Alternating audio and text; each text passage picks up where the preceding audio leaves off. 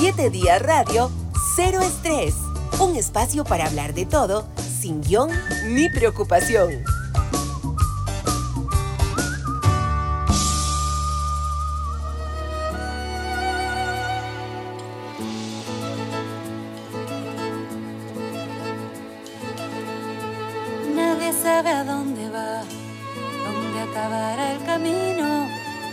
Empezamos nuestro programa de hoy con este tema que escogió nuestra invitada, la ah, señora vicepresidenta de la República y también ministra de Salud, Ma- Mari Munive, a quien le doy la bienvenida. Muchas gracias por atender nuestra invitación y le pregunto lo primero es este tema, ¿cómo se llama? ¿Quién lo canta? ¿Y por qué le gusta? Bueno, más bien, muchísimas gracias por la invitación, don Rodolfo. Este se llama Remando Lento, Mal País, Producto Nacional. Siempre me ha encantado eh, consumir producto nacional y entre estos, eh, Mal País habla mucho de Costa Rica, de los sentimientos, pero en este eh, preciso momento esta canción significa algo muy particular para mí, porque es eh, un cambio en el cual me estoy enfrentando justo a media vida, ¿verdad? Valorando que la sobrevida del costarricense, ¿verdad? Dura como en las mujeres un poquitillo más de los 80 años y yo me encuentro ya rayando un poquitillo más allá de los 40, entonces a media vida con, con varios cambios, pero siempre mirando hacia el viento y continuando avanzando y mientras eh, ahí vayan mis dos tesoros, seguimos adelante. Usted es más joven que yo. Ah, bueno, qué dicho. Usted es más joven que yo. Pero yo creo que a todos, y posiblemente cuando usted alcance mi edad, también va a seguir un poco esa sensación de que, de que, de, vienen preguntas existenciales, es normal, ¿verdad? Es parte de la vida. Sí. Eh, remando lento se llama este tema, entonces. Por el nombre, yo realmente no, lo, no conozco el tema, pero por el nombre es como ir despacio, tranquilo. Porque precisa.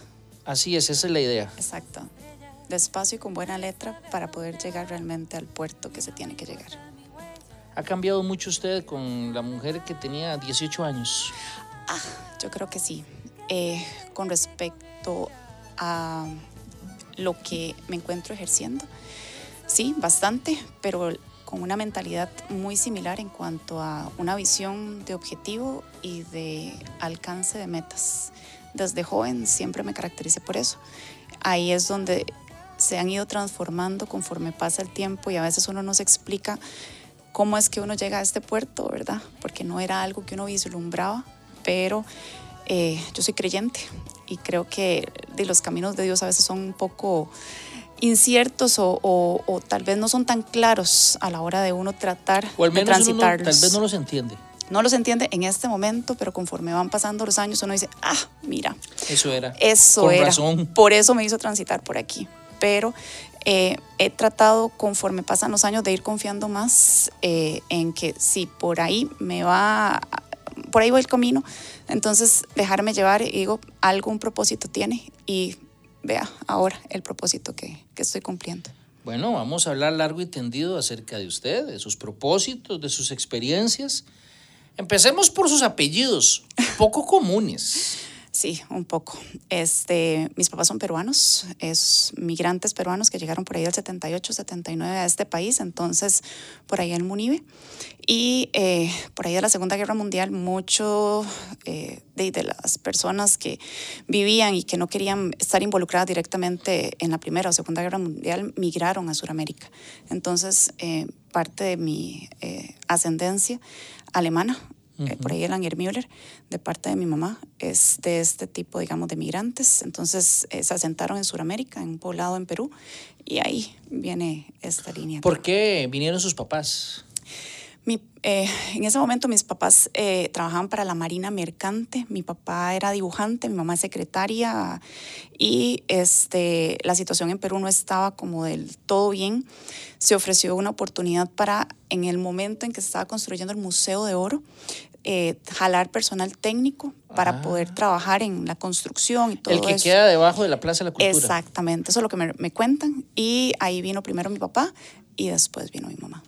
Y se quedaron ¿El plan era quedarse ya para siempre o, o era estar apenas unos meses? Era el, eh, creo que era un trabajo por unos años, pero eh, les encantó. Realmente era una Costa Rica eh, que ellos ni siquiera se imaginaban. Me decían que comparado con otros países, sobre todo mi papá que había viajado un poco más por Sudamérica, era un paraíso un paraíso en el cual eh, la gente era muy bondadosa, muy tranquila, muy pacífica, no había ejército, eh, había seguridad por doquier comparado con la situación que ellos vivían en, en, Perú y en otros países aledaños. Entonces, realmente vieron un potencial para poder asir y aquí se quedaron.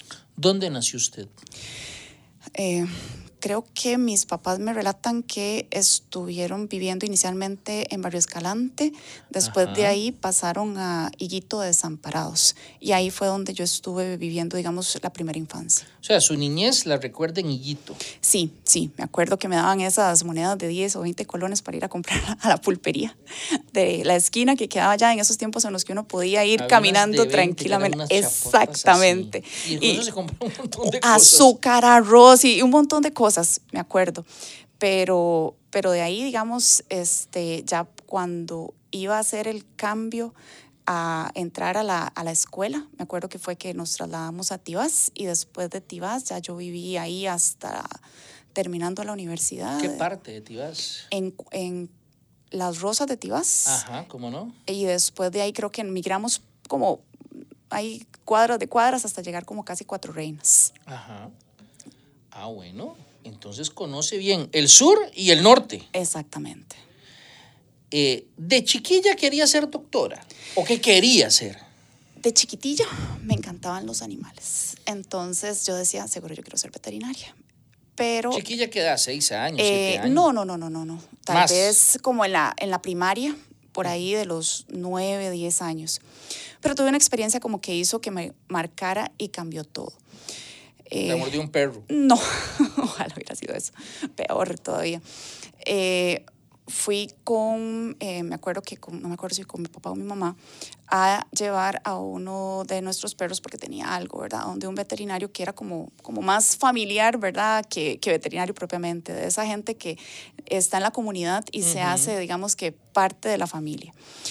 Y cuando fuimos a llevarlo, llega y, y, nos hizo, no, no, todavía no entren, porque estamos acostumbrados como a entrar y jugar con los perritos que estaban adentro y todo. Dice, no, no, todavía no entre. Y en eso de yo observo al fondo y veo como toda la mesa un poco ensangrentada y todo. Y yo, qué raro que habrá pasado. En eso el rato sale con unas bolsas, las deposita afuera y todo. Mm. Y le empieza a contar a mi papá que en la mañana había, habían vendido como unos perritos y que los padres, eh, tal vez un poco irresponsablemente, se los habían dado a un niño, eh, digamos, chiquitico, como de dos años, y lo tiró como de un segundo o tercer ah. piso. Y de, tuvo que dormirlo porque los daño, el daño era tan severo que de, no hubo forma de rescatarlo. Yo cuando escuché esa noticia y cuando escuché eso, yo dije, jamás, yo tener que dormir a un animal porque no puedo hacer más por él, eso no se hace. Entonces yo dije, no, a mí me encanta la biología, me encanta el funcionamiento, digamos, de, de, del cuerpo y todo eso. Entonces uno siempre pelea y lucha por el ser humano, independientemente del estado en el que se encuentre. Y ahí yo creo que hice como el clic, ¿verdad? De, no, a mí me gusta eh, la medicina.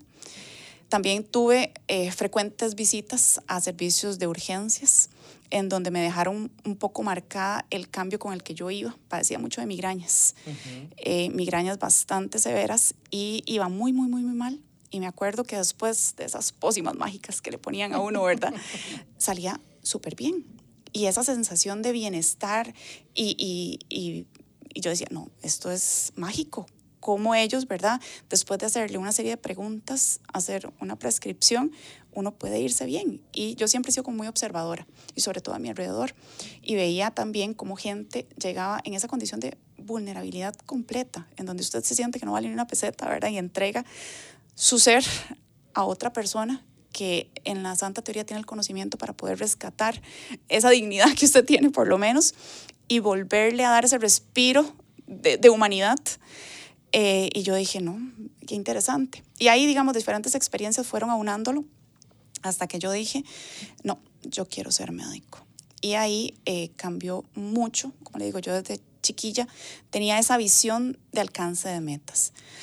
Eh, mi familia era de escasos eh, recursos, entonces yo estuve en un colegio eh, público, en ese momento subvencionado, que era el Conservatorio de Castella, que fue de las mejores experiencias que pueda yo haber tenido, en donde respiré el arte, aprendí del arte, comí y viví el arte.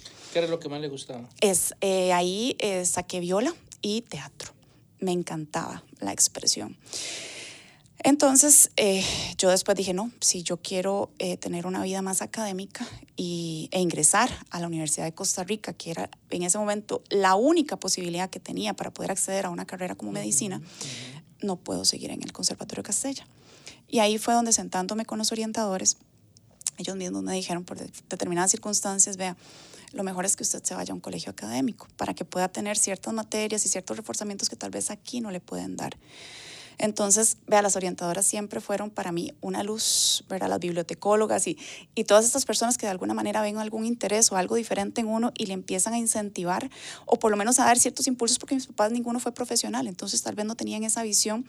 Y mi mamá creció en una familia muy tradicional, en donde la visión de ella era... Eh, ojalá ser una excelente ama de casa, tener hijos y casarme, me acuerdo que me decía con un ingeniero, con un médico. Entonces yo por dentro decía, no mami, es que yo voy a ser médico, ¿verdad?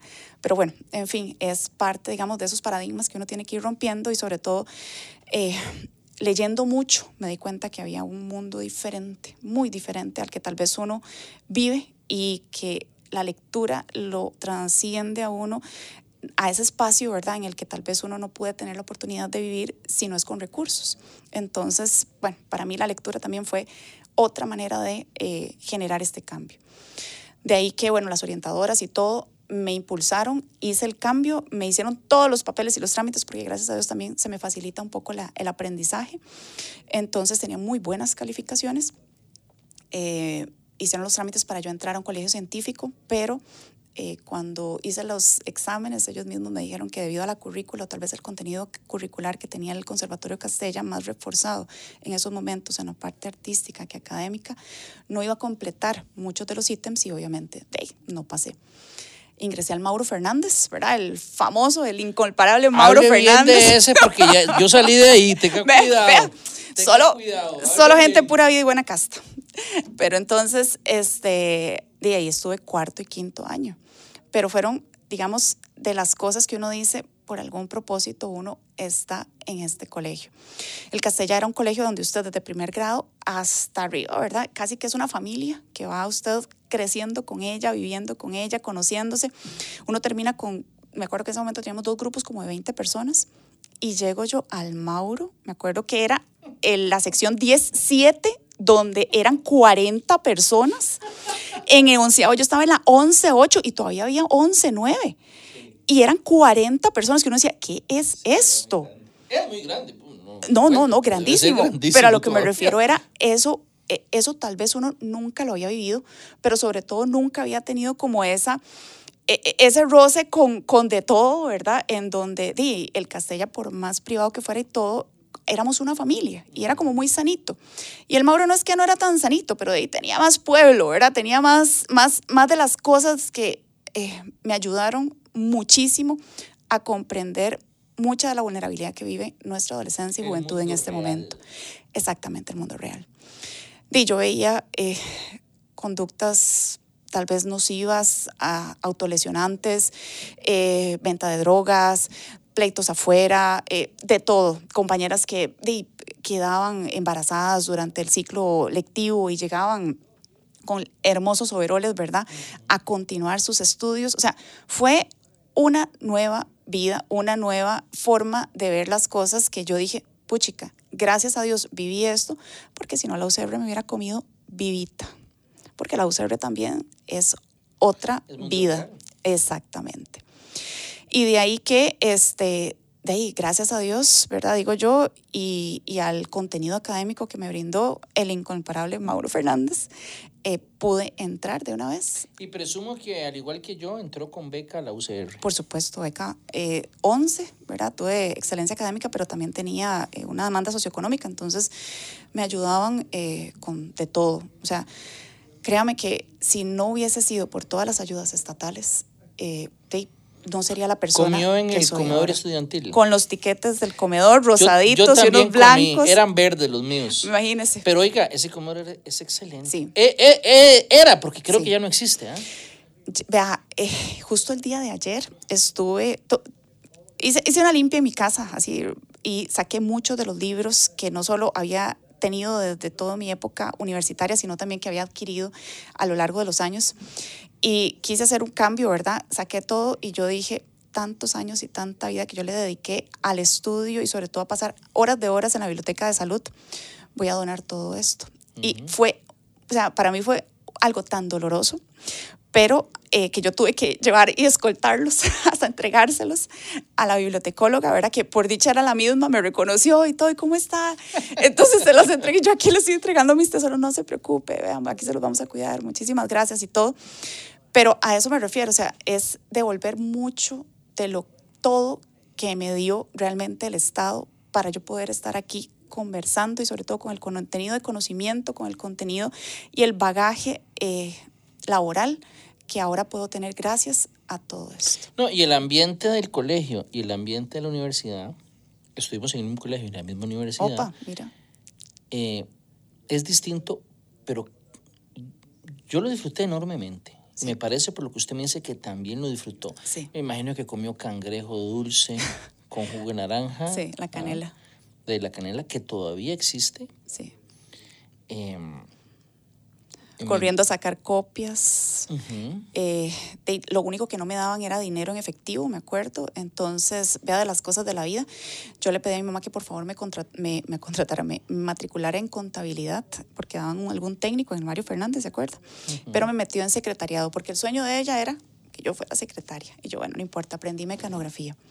Pero, vea, me sirvió, porque yo necesitaba plata para los pases. Y entonces me iba a Casablanca y a estos lugares que estaban afuera a pasar las tesis y ahí obtenía los Hombre, recursos ¿De verdad? para poder ir. O sea, en la calle La Amargura. En la calle La trabajaba. Amargura, me acuerdo, que se, me acuerdo que se llama Casablanca el lugar, a la par, y ahí se acuerda que todo el mundo pasaba tesis. Sí. Y en, en mecanografía fue, vea, realmente la herramienta, el machete para poder sobrevivir. Yo dije, ve, todo pasa por algo.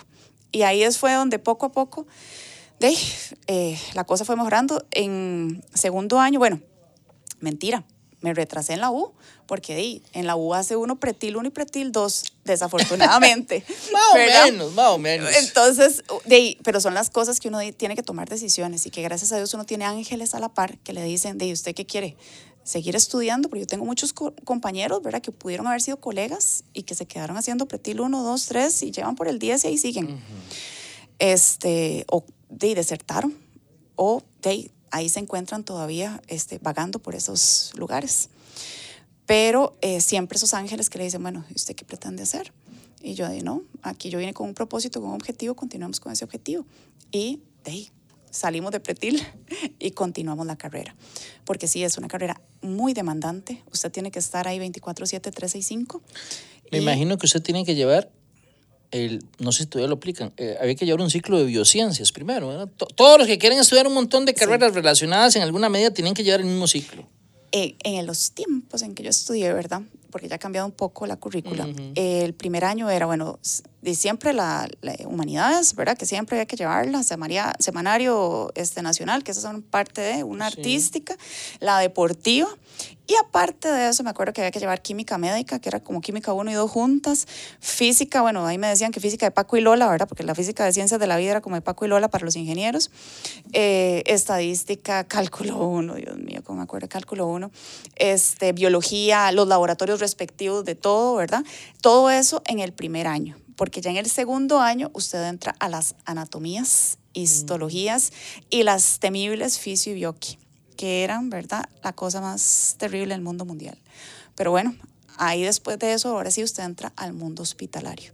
Y ahí usted casi que ya no regresa a la U, solamente a las rotaciones que están en los hospitales y regresa a la U creo que para las farmas, que sí ahí se dan las, las cuatro farmacologías y algunos cursos adicionales, regresa a la UCR a llevar los cursos, pero todo lo demás ya son rotaciones hospitalarias.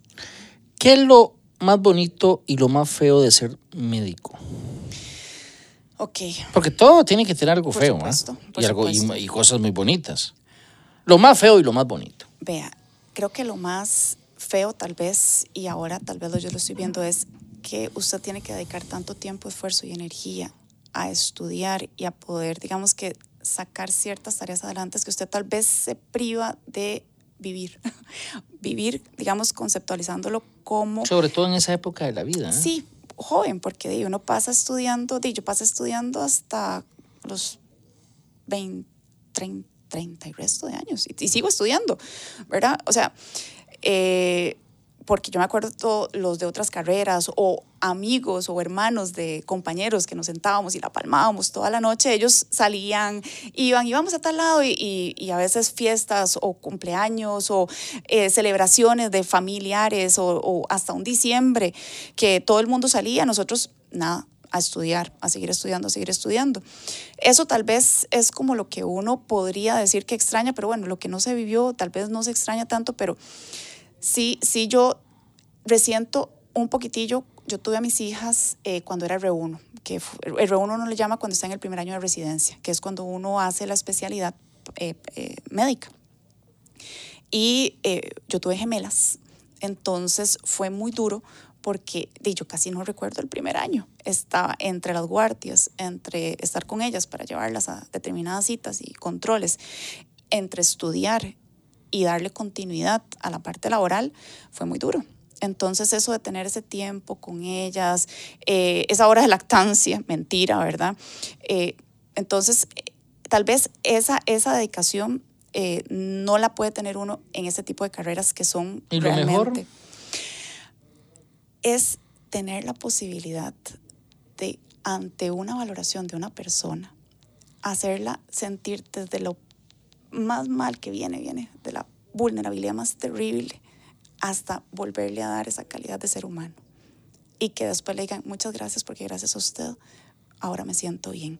O ni siquiera con el agradecimiento, solamente con ver a esa persona, volverse a insertar a su familia, verla abrazar a esos hijos, ver eh, que puede uno regalar ese bienestar, eso no tiene precio. ¿Ha visto series de doctores y médicos? Sí, me acuerdo ¿O no que era tiene mucho fan tiempo? de ER en el tiempo que tenía tiempo. Luego, olvídelo. Es- no es apegada, bueno, quiero decir, no sé nada, pero me imagino que hay mucho, o mejor dicho, de las series que he visto, hay- ¿cuál es la más cercana a la realidad de una sala de urgencias o de una sala eh, de médicos? ER es muy interesante. eh, en, era como creo que la más cercana. Estas de Doctor House y todo, son muy rajadas en Doctor el sentido House de es que- buenísima. Sí, pero No, es buenísima. mentira que usted va a tener con cuatro asistentes que son especialistas, un solo Bueno, paciente House, sí. y pues, bueno. Y hacer ese tipo de diagnósticos casi que Sherlock Sí, Holmescos, o sea, en una ocurrencia, tomándose un trago de whisky se le ocurre la Sí, solución. sí, son, son garbanzos de libra, pero bueno, es, es muy entretenido tal vez para las personas. Realmente la patología eh, que se ve es la más frecuente y los garbanzos de libra son los que uno ve en los centros hospitalarios y sí pasa cierto tiempo. para Garbanzos de libra es ese... eh, Esos diagnósticos que son bien raros, de patologías o enfermedades bien extrañas y que sí requieren toda una batería, no solo de especialistas que le pongan cabeza a eso, sino de estudios de apoyo, de imágenes, de laboratorio, para poder llegar a esto que de ahí, desafortunadamente muchas veces con lo más frecuente no se logra diagnosticar. Pero al fin y al cabo... O sea, ah, los diagnósticos de, de House son irreales. no, son reales porque son agarrados de los diagnósticos más infrecuentes. Entonces Ah, agarran ok, esas, ok, esas enfermedades Casos rarísimas, rarísimos. Exacto, y las ponen ahí. Sí, un- uno más o menos aprende terminología médica. ¿eh? Ah, yo no sí. sabía que existía algo que se llamaba Cushing y Cushing. y- Ah, sí, ahora, ahora sí, el problema, Cushing, es la, la única enfermedad que yo de tengo en serio es que todo, el primer diagnóstico siempre es Cushing, ¿verdad? Siempre va fallando, pero el primero que dicen es eso. Sí, sí, pero, pero, o sea, eh, esos son los ejercicios a veces diagnósticos que uno hace a la hora de las rotaciones cuando lo están evaluando, sobre todo en medicina interna. Pero eh, digamos que como ejercicio para poder eh, enseñarle a las personas cuál es el día a día de un médico, de ahí puede ser por lo menos desde la parte, tienen que vender como esa parte Claro. emocionante, pero creo que al fin y al cabo todas terminan en mostrar una realidad, que es una persona en su peor estado entregando absolutamente toda su confianza a una persona que tiene un conocimiento para poderla sacar adelante. ¿Cómo se llaman sus hijas? Sofía y Ariana. Sofía y Ariana, Ariana, ¿qué edad tienen? 13 años. ¿Quieren ser eh, eh, estudiar medicina? No, Ninguna. por el momento no. Y principalmente ¿por qué? Porque ellas han visto mucho, eh, digamos que la dedicación y eh, el esfuerzo que conlleva e- esta, esta carrera. Y yo también se los he dejado ver. Yo soy una mamá que da calidad de tiempo y no cantidad de tiempo. Y al tener dos hijas mujeres, a mí me ha importado mucho dar ese ejemplo. Sobre todo, ¿por qué? Porque vivimos en una sociedad en la cual usted o es mamá, o es profesional, o es esposa, o, o, o, o, o. Y eso no es justo. Usted también puede eh, ser varias cosas a la vez. Hace poco, eh, asumiendo el ministerio, eh, tengo ahora dos viceministros hombres y créanme que yo soy de las personas que jala mujeres, que quiero que mujeres tengan puestos de liderazgo, porque es muy importante que este, podamos darles esas opciones a otras. Y me llamó la atención que al llamar a mujeres me dijeron todas las causas y justificantes de por qué no podrían acceder a un tipo de puesto de estos. Pero cuando yo les preguntaba lo mismo a hombres que también pueden ser casados y tienen hijos, ninguno me, me- me mencionaba esto. Alguno sí me dijo, voy a consultarlo con mi señora para poder, digamos, llegar a acuerdos, principalmente por el asunto del tiempo. ¿Cuándo se va a volver a presentar una oportunidad para poder un puesto que es netamente político, poderlo optar por competencias o por idoneidad? Ahí es donde yo les decía, ¿verdad? Piénsenlo bien. Y a veces eso también está muy arraigado patriarcalmente. Y yo trato todos los días de inculcarle eso a mis hijas, de que ustedes pueden comerse el mundo, pueden alcanzar la meta que ustedes quieran, pueden llegar hasta donde sean, siempre y cuando sea lo que ustedes quieran. Que ser mujeres más bien les da una visión muy diferente de las cosas, pero que no se limiten, porque vivimos en mundos en los que hay una exigencia personal, pero también laboral, y tienen que tratar de coexistir esos mundos de alguna u otra manera. Eh, si bien es cierto, un hijo cambia la vida, eh, dos, eh, dos, un par de gemelas debe ser un bombazo inicialmente, ¿ah? sobre todo, eh, digamos, si, son los primeros. ¿Qué cree usted? De que, que, que hasta lo que uno piensa, que a veces uno batalla para dormirlo, ¿ah? dormir el uno, ahora, ¿cómo hace uno para dormir dos y que ninguno despierta el otro? Porque me imagino que eso pasa. Sí, vean, tal vez le explico un poquitillo. Yo tuve un embarazo bastante complejo. eh, desde casi que la primera semana que me di cuenta que estaba embarazada, tuve una amenaza de parto pretérmino.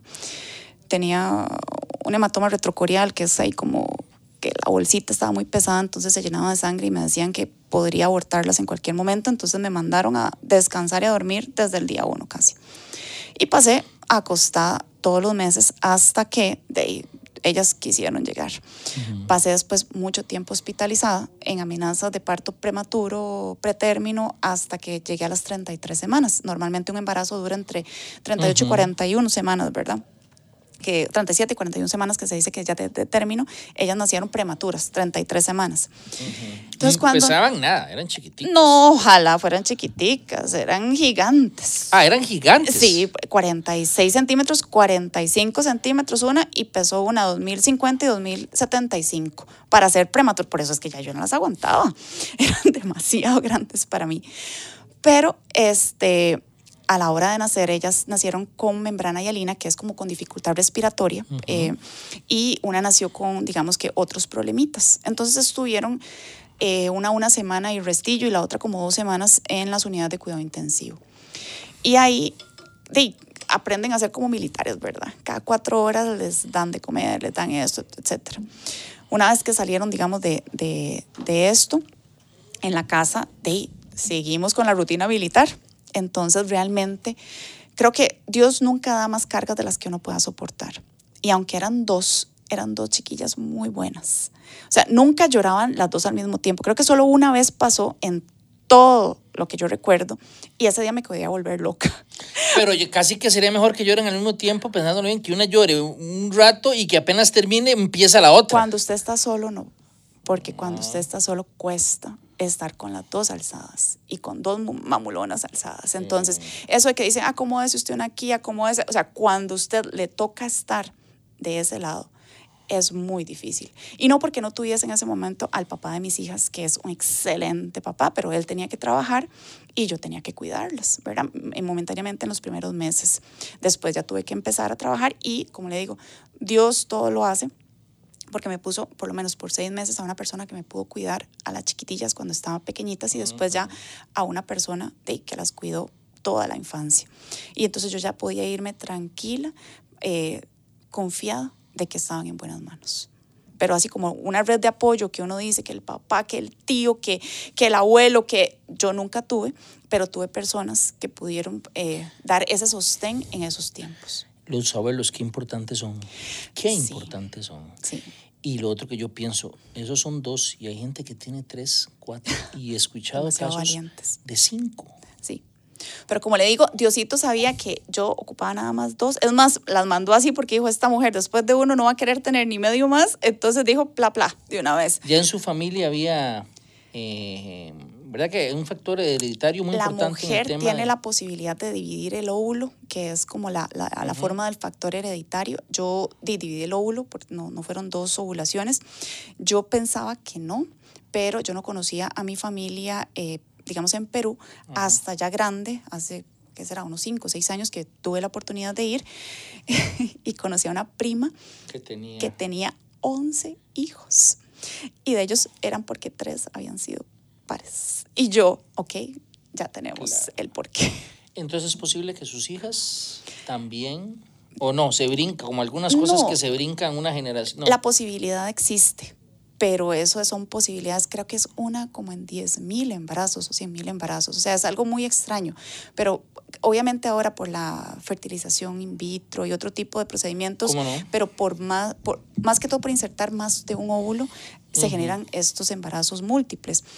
Esto de gemelas, digamos, idénticas que llama la, la, gente, ¿verdad? O que de un óvulo se dividen en dos, tres, cuatro, sí es bastante rarito. Eso son idénticas, idénticas. Pues eso dicen, ¿verdad? Pero, usted las distingue, me imagino. De ahí, hasta de carácter son Si usted las tuvo, tiene que distinguirlas físicamente, pero yo, yo he escuchado gente eh, que, de, que se hace pasar por el hermano para un examen o para alguna cuestión o pruebas de manejo y cosas así. ¿eh? Sí, sí, sí. Yo, yo les cuento esto, por dicha ya ahora, más grandecillas sí se diferencian bastante bien, pero más chiquitillas sí hacían sus travesurillas ya las, las, profesoras nos contaban. O siempre han estado después de cierto tiempo, lo que nos recomiendan, porque ellas generan como, eh, eh, digamos, cualidades complementarias. Entonces, como siempre pasan tan juntas, ya la recomendación es después de un tiempo que estén separadas. Así es, yo he escuchado que los separan. Para que ellas sean eh, en su percepción individuos independientes también, claro. y no complementen con su gemela. Ahí es donde entonces a veces una salía y se metía a la clase de la otra y se sentaba. A veces los compañerillos que eran más cercanos sí los reconocían, pero la profesora o el profesor no. Y entonces... Este, pero era por broma. Por broma, por supuesto. Doña Mari, recomiéndeme un libro para el fin de semana. Usted me dijo que le gustaba leer. Eh, ojalá que no sea de política, sino algo para, para que alguien se entretenga el fin de semana. Y puede ser viejillo, no importa. Ojalá se pueda conseguir con facilidad, ¿verdad? Pero recomiéndeme algo. Vea, justamente le voy a recomendar el que me empecé a leer.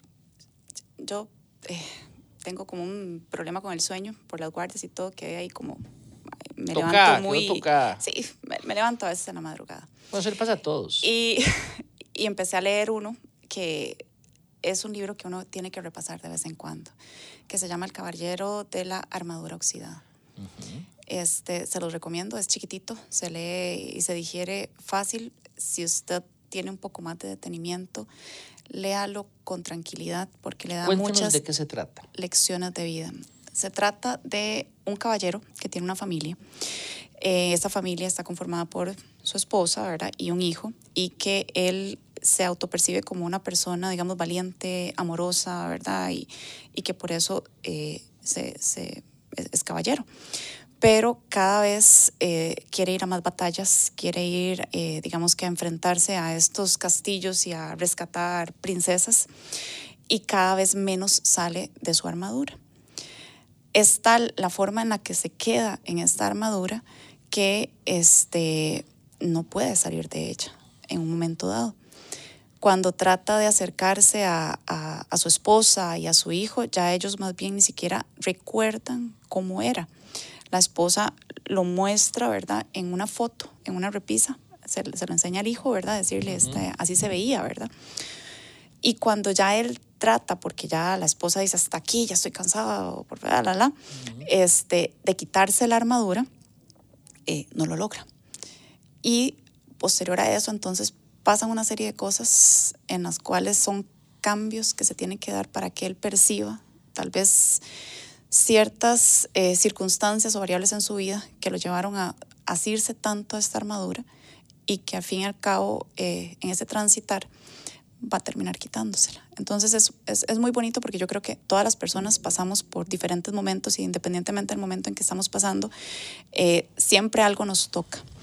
Entonces, no se los voy a contar para no acabarles el cuento, pero se los recomiendo. Es, es, digamos que chiquitita y creo que está libre en la, en, en la web. Yo lo he visto en, en librerías con mucha frecuencia. No es un libro tan nuevo, de hecho, ¿ah? tiene sus años. Es viejo, es bastante viejo. Yo lo leí. sus 20 años, tal vez, ¿no? Probablemente más porque yo lo leí cuando estaba estudiando eh, medicina en un curso, me acuerdo, de psicología de la salud, nos lo dieron justo para poder tener una autopercepción y en qué momento estábamos. Y es algo que a uno le recomiendan leer periódicamente porque la vida es momentos y ciclos, ¿verdad? Y se transforma dependiendo de la etapa normativa en la que nos encontremos. Entonces, siempre hay algo nuevo que aprender de acuerdo a la etapa en la que nos encontremos. Así es. Ya después de cierta edad, yo no había pensado nunca en los anteojos, ahora me cuesta ver el celular. Sí. ¿verdad? Entonces, cada, cada quien con su patín en las distintas épocas de la vida. ¿Usted tiene redes sociales? Sí, señor. ¿Le gustan? Ok, tenía una personal o tengo una personal que obviamente por estar ahora este, con esta investidura no volví a tocar. Eh, tengo las, las oficiales, eh, Facebook, Twitter, e Instagram. personales no. Personales no. Antes sí tenía. Tengo, sí, sí, tengo eh, de antes sí, pero después, digamos, eh, en este lapso de tiempo, eh, como figura pública, por decirlo así, ya este, las congelé para poder tener las oficiales. Es todo el mundo las redes sociales. Sí. Que hay que saber navegar y enseñarle a nuestros hijos a navegar. Sí, pero sobre todo tratar de comunicar la verdad. es un mundo de fantasía. Y ese mundo de fantasía desafortunadamente a veces hace más daño que, eh, que otra cosa.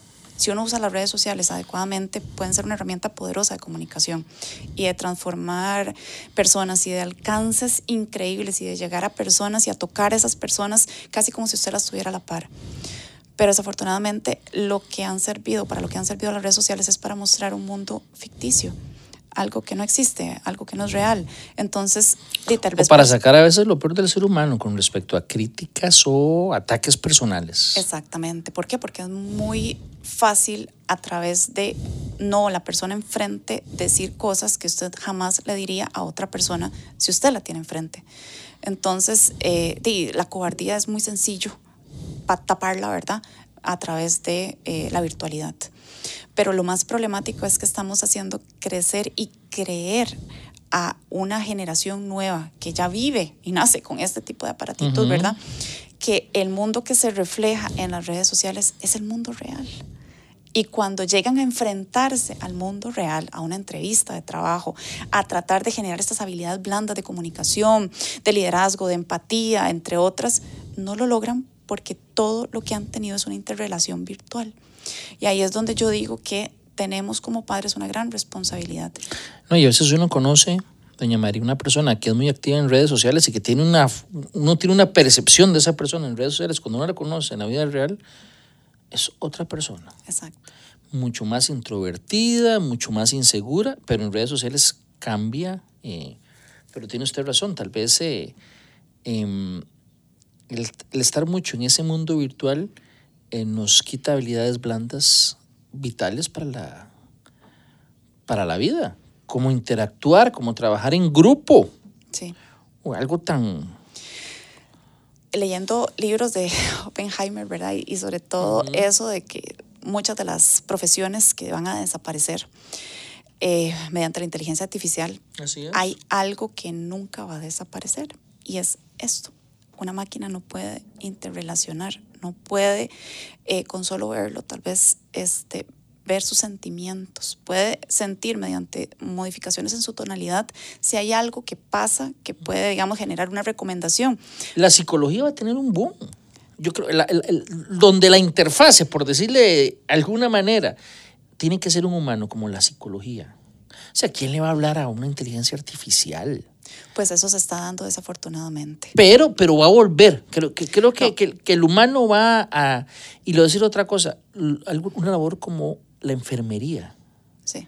Yo no sé tanto los doctores, pero la enfermería donde sí se ocupa, o los cuidadores. Yo no me imagino inteligencia artificial cuidando a alguien. No, pero es, es que, digamos, lo que a un ser humano no le pueden quitar es su humanidad. Y esa humanidad involucra mucho esta capacidad de interrelacionarse con sus pares, con otras personas, de sentir compasión, de sentir empatía. Y la única forma es mediante el tú a tú.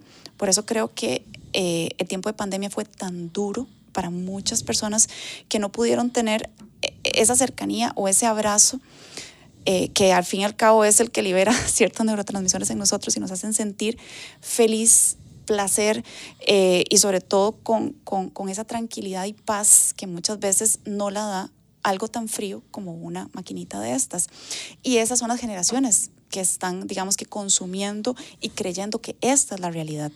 Ahora justamente hablaba usted un poco de la parte laboral cuando empezamos y esa parte laboral que es tan importante a veces en el reclutamiento y que nos ha tocado a nosotros, eh, digamos que incursionar en un mundo de, de, de, mucho reclutamiento por idoneidad, a veces usted ve los currículums impresionantes, uh -huh. las maestrías y los posgrados de la China y la conchinchina, pero cuando usted lo sienta a poder hacer trabajo con esa persona, no lo logra porque no puede trabajar en equipo, porque no tiene un liderazgo, porque Ni no siquiera sabe, sabe expresarse, no sabe hablar en público, pero parece mentira, pero es cierto. Yo Entonces, las habilidades universitarios que, no, universitarios que no saben hablar en público. Sí, las habilidades blandas son realmente ahora muy difíciles de encontrar, encontrar y, vea, in, imprescindibles, sobre todo para puestos de liderazgo.